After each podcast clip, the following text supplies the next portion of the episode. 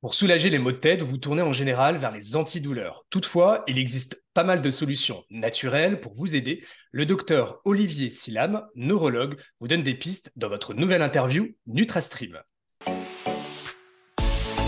NutraStream, votre média interactif pour tout savoir sur les ingrédients de santé naturelle. Bonjour à toutes et à tous, je suis ravi de vous retrouver pour cette nouvelle interview avec un professionnel de santé. Nous avons le plaisir d'accueillir un invité de choix, Olivier Silam, neurologue, diplômé d'un DU méditation et santé, auteur d'un livre Petit traité de neurospiritualité aux éditions Percé. Bonjour Olivier. Bonjour Mathieu, bonjour tout le monde.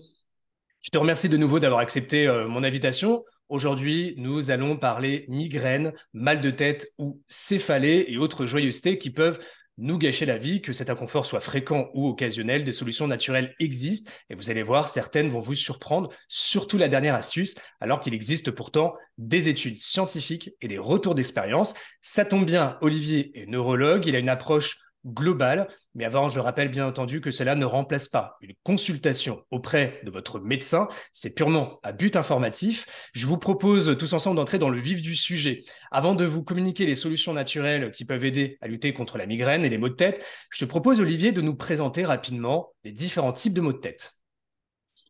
Alors, donc déjà, les, maux de tête ou les céphalées, euh, on peut déjà les classer en céphalées primaires et secondaires. Donc, dans les céphalées secondaires, ça va être secondaire à une cause bien identifiée. Par exemple, alors on peut avoir les tumeurs cérébrales, c'est quand même très rare. On peut avoir une hypertension intracrânienne, trop de liquide. On peut avoir une méningite, parfois certains AVC, c'est rare aussi, peuvent donner des maux de tête. Donc ça, ça va être les causes secondaires, les céphalées secondaires. Dans ces cas-là, il faut traiter la cause et une prise en charge spécifique. Et ensuite, on va avoir les céphalées primaires, c'est-à-dire qu'on n'a pas de cause directement identifiable. Et dedans, on va avoir plusieurs types, mais les deux principaux, ça va être les migraines et les céphalées de tension. Il en existe d'autres, hein, mais ça va être les, euh, le, plus fréquent. Les céphalées de tension, ça va être ces, ces maux de tête qu'on peut avoir avec sensation plutôt de serrement, de tête lourde, avec des durées très variables. Ça peut durer quelques minutes, ça peut durer plusieurs jours. C'est souvent insidieux, ça va, ça vient. Et de l'autre côté, on va avoir les migraines qui sont euh, des épisodes qui sont beaucoup plus circonscrits dans le temps, puisqu'on ça dure entre général entre 4 heures et 72 heures, avec des, euh, des phénomènes donc de, douleurs pulsatiles le plus souvent, le plus souvent hémicraniennes, c'est-à-dire ça va être qu'un côté euh, du visage ou du, crâne. Alors c'est très variable hein, selon les patients. Des patients qui vont être sensibles à la lumière, sensibles au bruit, aux odeurs, ils peuvent avoir des nausées, des vomissements. Donc c'est important de différencier ces deux types de céphalées parce que la prise en charge n'est pas toujours la même. Tout à fait. Et peux-tu nous dire quelques causes possibles derrière euh, ces céphalées ou ces migraines? Alors, pour les céphalées euh, qu'on dit de tension, c'est euh, polyfactoriel. C'est-à-dire, avant, on les appelait céphalées de tension parce qu'on pensait qu'il y avait une, tension musculaire au niveau du scalp, du pierre chevelu, tout ça. En réalité, non, les études en électromyogramme montrent que le, n'y a pas vraiment de tension musculaire, mais c'est une sensibilisation du cerveau qui va se représenter comme étant douloureux. Et euh, les céphalées de tension, ça représente une des premières causes, une des premières affections médicales. Hein. C'est 80% de la population peut avoir de temps en temps un mal de tête, une céphalée de, de, tension. Donc ça va être souvent polyfactoriel. On retrouve très souvent un problème de sédentarisation, c'est-à-dire le fait de ne pas faire assez de sport, des mauvaises postures, avec aussi des écrans, voilà, une mauvaise posture, un mauvais conditionnement musculaire, le stress bien entendu, l'anxiété, et après aussi la consommation d'antalgiques, d'abus d'antalgiques qui peut chroniciser ces euh, maux de tête pour les céphalées de tension. Ah, je vois, c'est là qu'on se rend compte, Olivier, que euh, derrière un mal de tête, finalement, ou euh, une migraine, il n'y a pas forcément une maladie, parfois c'est multifactoriel, mmh. c'est la plupart du temps euh, sans risque. Alors bien entendu, on vérifie toujours et en priorité auprès du médecin, hein, c'est vraiment très important, je le rappelle. Et c'est là tout l'intérêt, je pense, de connaître et maîtriser certains remèdes naturels adaptés aux besoins, puisque c'est important, ça peut aider, et aussi l'adoption d'un mode de vie pour lutter contre ces désagréments. Et c'est vrai qu'on ne bouge pas assez. Hein. je le rappelle très, très, très souvent euh, sur mes différents euh, réseaux. Est-ce que, Olivier, euh, tu pourrais nous donner quelques principales déjà solutions justement pour lutter contre ces, ces maux de tête, céphalées, etc. alors, donc, l'activité physique, ça a été euh, montré dans, les études, que ce soit pour les céphalées de tension ou pour les migraines. Donc, c'est un effet vraiment préventif. Alors, on conseille plutôt de faire 4, euh, 5 fois par semaine, quitte à faire moins longtemps, 15-20 minutes. En fait, le sport, bon, il y a, énormément de vertus, mais aussi on pense que le fait de faire des séries de contractions, décontractions musculaires, ça permet un petit peu au cerveau de se rendre compte ce que c'est qu'une vraie contraction, une décontraction. Donc, ça permet un petit peu de remobiliser la posture, la chaîne. Donc, l'activité physique est très importante. Avoir un bon sommeil également. D'ailleurs, les patients, euh, notamment migraineux, le décrivent très bien, que dès qu'ils ont des périodes où ils dorment moins bien, tout de suite, les crises vont être plus, fréquentes.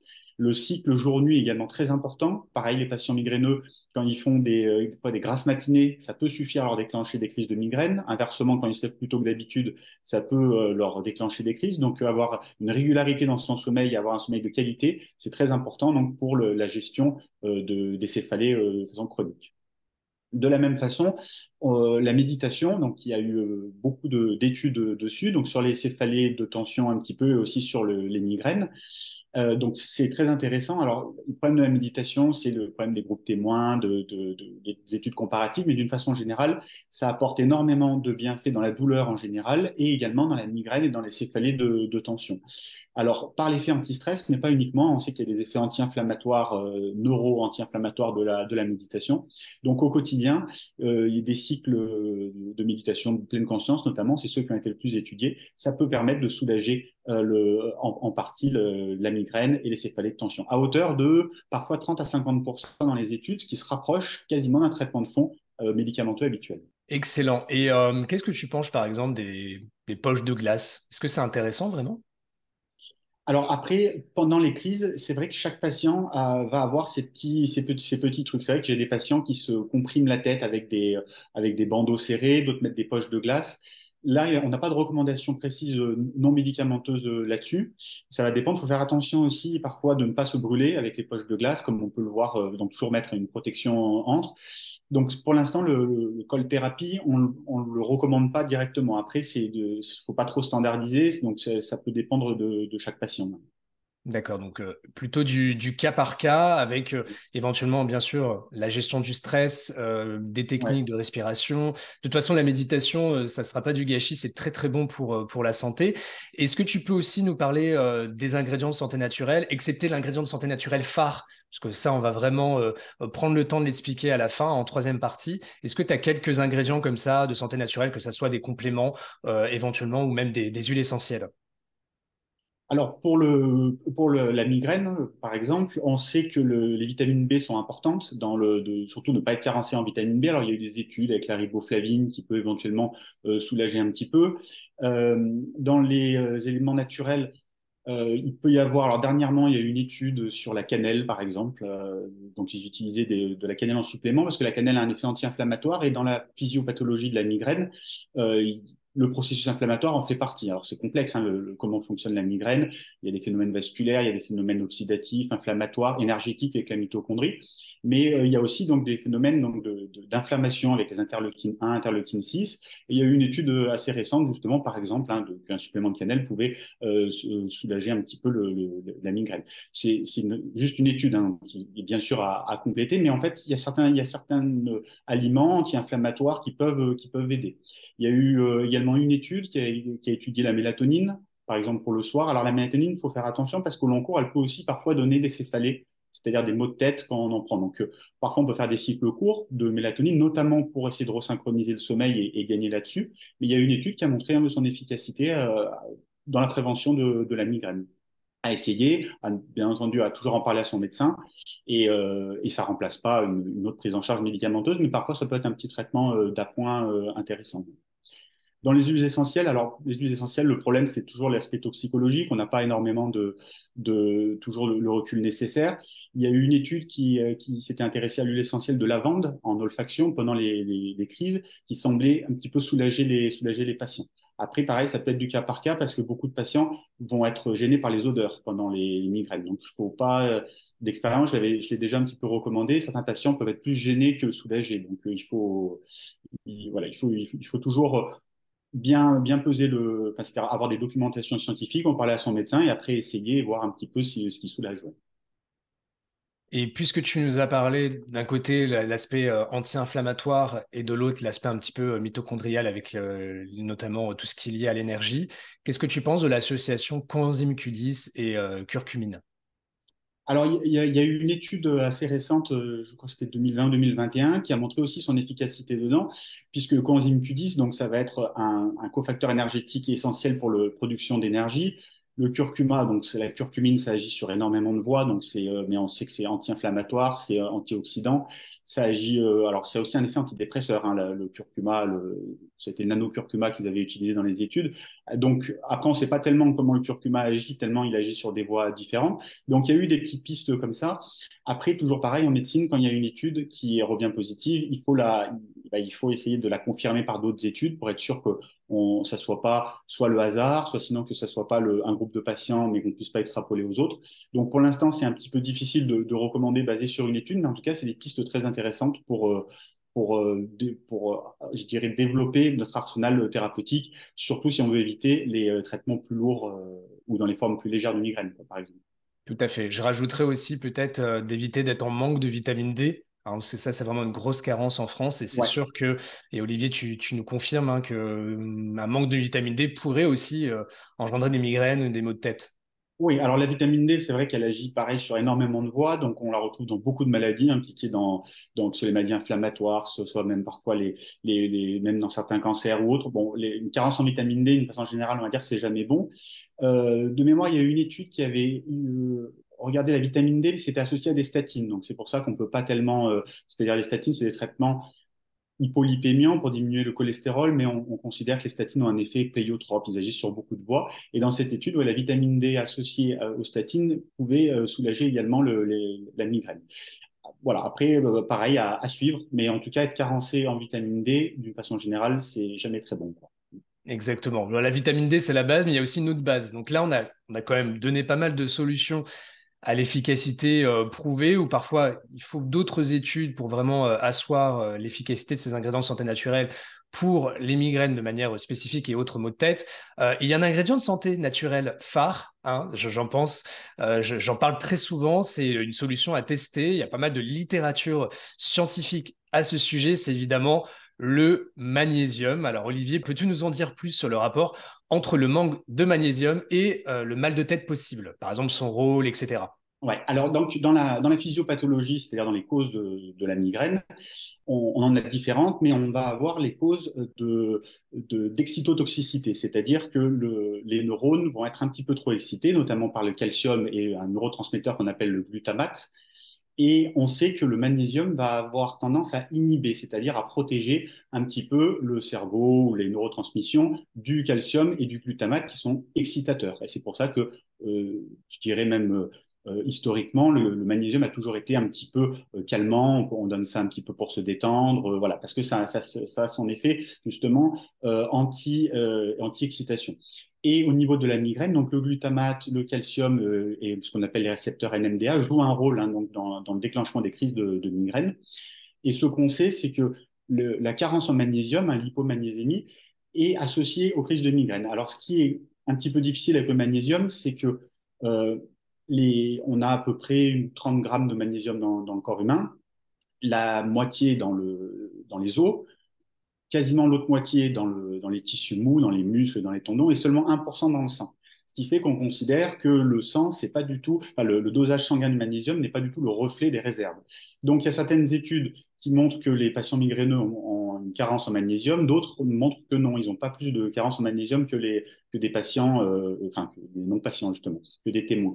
En fait, euh, c'est probablement du fait que le, taux sanguin ne reflète pas les, stocks. Donc, en fait, pour ce magnésium, euh, on, on, sait par contre qu'une carence en magnésium vraiment avérée va déclencher par le système glutamatergique et par le, calcium des, crises de, de, migraine. Donc, ce supplément en magnésium, ça peut être un moyen euh, efficace de au moins ne pas aggraver par une carence son terrain migraineux. Exactement. Et euh, pour la petite histoire, ma maman souffrait énormément de migraines, euh, de causes un petit peu inconnues, et avec le magnésium notamment, ça l'a beaucoup aidé. Alors après, il y a d'autres pistes évidemment à creuser. la santé digestive, par exemple, ça peut être intéressant de, de regarder de plus près. et aussi peut-être éventuellement un petit dysfonctionnement de la thyroïde. Donc là, on vous a donné vraiment quelques pistes générales. L'alimentation doit être bien sûr la priorité, euh, notamment quand il s'agit de, magnésium. Et c'est bien euh, de faire des cures de magnésium, euh, par exemple en gélule ou comprimé ou autres, qui peuvent vraiment aider. N'oubliez pas bien sûr de choisir les bonnes formes de magnésium, j'en parle très souvent. Et d'ailleurs, je vous propose un article gratuit pour faire le tri dans cette jungle des produits de santé naturelle à base de ce minéral essentiel. Et vous retrouvez le lien euh, de cet article en descriptif de ce podcast. Avant de nous quitter, nous avons sélectionné trois questions de la part de la communauté euh, sur Instagram. Merci beaucoup pour votre dynamisme. Bon, je préviens, je peux peut-être écorcher certains pseudonymes. Je vous prie de m'excuser par avance. Nita Vret Pos nous pose la question suivante. Est-ce qu'on peut vraiment se débarrasser des maux de tête. Alors ça paraît bizarre comme ça de poser la question à la fin de cette interview, mais c'est vrai que cette question, je l'ai reçue énormément. Les patients migraineux, en fait, se disent, bon, bah, c'est malheureusement la fatalité, j'ai des migraines, on n'a pas trouvé l'origine avec le médecin, et donc, bah, malheureusement, je souffre de migraines et maux de tête. Alors on se dit, mais est-ce qu'on peut vraiment faire quelque chose? Alors, donc, on en revient un petit peu. Est-ce qu'on est vraiment sur des céphalées primaires ou secondaires? Si on est sur des céphalées secondaires, eh ben, en enlevant la cause, par exemple une infection, par exemple euh, une, une, compression cervicale ou autre, dans ce cas-là, on peut éventuellement euh, ne plus avoir de maux de tête euh, par la suite, hein, si on enlève la cause. Dans le cas des céphalées primaires, notamment des migraines, d'une façon générale, on est migraineux ou on, on, ne l'est pas. Parce qu'on sait que certains patients, quand on va leur injecter qu'on appelle le CGRP, qui est un peu, euh, voilà, c'est une, euh, un neuromédiateur, ça va déclencher des crises à, certains patients qui seront migraineux, ça va pas déclencher aux autres. Donc, on, va avoir le terrain migraineux où on ne va pas l'avoir. Donc ensuite, on ne pourra jamais probablement être guéri à 100%. Par contre, on peut avoir une, rémission des crises. Pendant, il y a des patients qui avant faisaient euh, par exemple plusieurs crises par mois et après parfois avec les traitements, mais je dirais peut-être plus parfois en changeant d'hygiène de vie, en faisant plus attention, eh ben, ils peuvent vraiment se dire, bah là, maintenant, je fais une ou deux crises par an, là où avant, ils en faisaient une ou deux par semaine. Donc, euh, l'objectif n'est pas forcément de faire disparaître une pathologie où on est quelque part né avec, mais ça va être justement de la rendre la, plus euh, vivable possible et, euh, et, avec une bonne hygiène de vie, justement, en faisant attention à, certains facteurs et éventuellement en utilisant les traitements euh, médicamenteux, on peut, dans ces cas-là, avoir beaucoup moins de crises. Justine CR nous pose la question suivante, euh, très intéressante, je l'ai eu à plusieurs reprises. Migraine pendant les règles, quelle piste? Alors peut-être rappeler rapidement pourquoi on peut avoir des migraines au cours des règles et est-ce qu'on aurait des solutions à apporter ici? Alors, c'est vrai que c'est un, un, sujet récurrent, les, les, migraines pendant les, pendant les menstruations. Alors, on a le cadre bien précis des migraines que l'on appelle cataméniales. Donc, ça, elles sont vraiment liées au cycle menstruel, c'est-à-dire, ça va être la chute des hormones qui va déclencher les crises de migraine. Et autre, de l'autre côté, tout patient migraineux, quand il va avoir un stress, quel qu'il soit, ça peut être sauter un repas, ça peut être une nuit blanche, ça peut être un stress au travail ou autre, ou des menstruations, ça peut déclencher des crises. Donc en fait, la difficulté, ça va être de, savoir si les, les, migraines sont liées vraiment à la chute des hormones ou si elles sont liées au stress des menstruations. Donc notamment, est-ce qu'il y a des crises en dehors des règles? Est-ce que, parce que parfois, je rencontre des patientes qui me disent qu'elles ont des crises avant, pendant et après les règles. Ce qui, finalement, on en revient à, quasiment un jour sur deux euh, sur le, sur le mois. Donc, les migraines cataméniales, pour vraiment retenir ce diagnostic-là, il faut qu'elle soit vraiment rythmée par les règles, hein, quasiment au jour près. Et dans ces cas-là, effectivement, ça peut être parfois intéressant de, de, voir pour modifier le schéma hormonal, pour essayer de s'affranchir des fluctuations d'hormones. Mais il faut bien confirmer par un neurologue parce que les, voilà, les, les, règles, ça peut en soi, juste le stress des règles, faire euh, déclencher des crises. Tout à fait. Dernière question de Aïssan09. 87, le manque de fer donne-t-il des maux de tête alors, le, la carence martiale, c'est pas quelque chose qu'on recherche vraiment dans les. Ça peut donner d'autres affections euh, neurologiques, hein, notamment le syndrome des jambes sans repos. Où, voilà, il peut y avoir des. Dans les migraines, euh, à ma connaissance en tout cas, c'est pas une cause vraiment reconnue de, de, de céphalée. Et euh, dans les recommandations, j'ai pas vu vraiment d'études de, où en supplémentant en fer, on améliore. Donc, euh, je, je dirais que c'est pas la première piste à, à, à envisager. Ouais doser par exemple la vitamine D, bon, éventuellement voir pour le magnésium. voilà, ces pistes-là, mais elles me paraissent plus, plus robustes pour, pour l'hygiène de vie. Je confirme, le magnésium, franchement, c'est excellent pour, pour les maux de tête, les migraines en termes de prévention. On peut même diminuer les fréquences aussi, sans par exemple pas forcément tout effacer, tout faire disparaître, mais euh, ça peut soulager et euh, peut-être avoir moins de fréquences. C'est plutôt pas mal. Pas de fréquence, même d'intensité aussi. Après, mhm. c'est vrai que pour l'instant, en, termes de recommandations internationales, le magnésium, il y a eu beaucoup d'études dessus. Et le problème, c'est que comme ces études, il y a certaines qui ont utilisé l'oxyde de magnésium, le citrate, enfin, les différentes formes, certaines études étaient contrôlées ou non.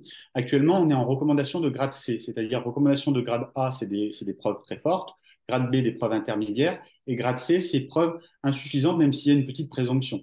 Donc, euh, c'est pour ça qu'à l'heure actuelle, il n'est pas autant utilisé le magnésium en prévention de la migraine, parce que c'est pas qu'on manque d'études, c'est parce qu'il y a eu tellement d'études qui ont été faites avec des, avec des dosages, avec des formes différentes, que pour l'instant, on, manque d'unicité dans, nos, voilà, dans, nos recherches et dans nos, dans nos recommandations. Donc, ça reste un grade C, donc on ne peut pas non plus le recommander à la place d'un traitement. Euh, mais d'ailleurs, dans les dernières études, ils disent qu'on peut très bien l'utiliser en plus. Hein. il y a même eu une étude qui l'utilise euh, associée à la euh, valproate de sodium, hein, qui est un antiépileptique qu'on utilise moins maintenant parce qu'il pose des problèmes chez les, chez les femmes, mais pour lutter contre les migraines. Et ajouter du magnésium peut, peut se révéler, bien entendu, efficace en plus. Exactement. Je rappelle, le magnésium, ce n'est pas un médicament, bien sûr. Et euh, de toute façon, par contre, il ne faut pas être en manque de magnésium parce que ça, effectivement, c'est délétère pour la santé, quoi qu'il arrive. Et c'est pour ça qu'il faut toujours agir dans la prévention et ne pas opposer justement euh, les choses. Donc, euh, merci beaucoup pour ces réponses, Olivier. Alors, je rappelle que tu es présent sur Instagram. Le compte, c'est at dr-du-bas, Olivier-du-bas, Silam, S-I-2-L-A-M, que de toute façon, vous retrouvez en descriptif de ce podcast avec euh, le lien direct. Je vous invite chaudement à vous abonner. Alors, pour l'instant, tu n'es pas très actif sur, sur Instagram, mais je pense que, je pense que tu vas peut-être nous poster euh, quelques posts supplémentaires. Et je rappelle également que tu es l'auteur d'un ouvrage, donc petit traité de neurospiritualité aux éditions euh, Percé. Est-ce que tu veux nous, en toucher quelques mots? Oh, c'est un, livre que, j'ai écrit il y a deux ans, qui a été publié l'année dernière, justement, qui traite un petit peu des relations entre le cerveau d'un côté, la neurobiochimie, les neurones, et, de l'autre côté, tout ce qui va être relatif à l'esprit, donc notamment comment concevoir le bonheur, l'amour, le, désir, les émotions. Et en fait, donc, moi, c'est vrai que je me suis beaucoup intéressé aux spiritualités, notamment le bouddhisme, le, yoga, l'hindouisme, et j'ai essayé de faire un petit peu le lien entre ce qui pouvait se passer dans le cerveau d'un point de vue chimique et ce qui pouvait se passer dans une conception, dans une modélisation plus psychologique ou spirituelle. Donc voilà, le livre est, né de ça. C'est excellent. Bon, il faut, il faut vraiment que je me procure. En tous les cas, pour vos maux de tête et migraines, n'hésitez pas à utiliser les synergies que euh, nous vous avons euh, communiquées, notamment avec des ingrédients de santé naturelle. On a vu que le magnésium, par exemple, est un indispensable si vous avez souvent mal à la tête, à condition, bien sûr, de bien choisir parmi les bonnes formes. Hein. C'est pour ça qu'on a vraiment une diversité dans toutes ces études. Et justement, vous avez un article gratuit en dessous de ce podcast qui vous permet de faire un tri dans cette jungle des produits. Olivier, je te remercie beaucoup euh, pour cette interview. Merci de m'avoir invité et merci à tout le monde d'être présent. Pour la prochaine interview avec un professionnel de santé, j'aurai le plaisir d'accueillir une gynécologue. On vous parlera des règles douloureuses, car je rappelle, il n'est pas normal d'avoir mal euh, durant ces règles. Des inconforts, oui, mais pas des douleurs. Et justement, abonnez-vous pour ne rien rater. À très vite sur NutraStream et vive les ingrédients de santé naturels.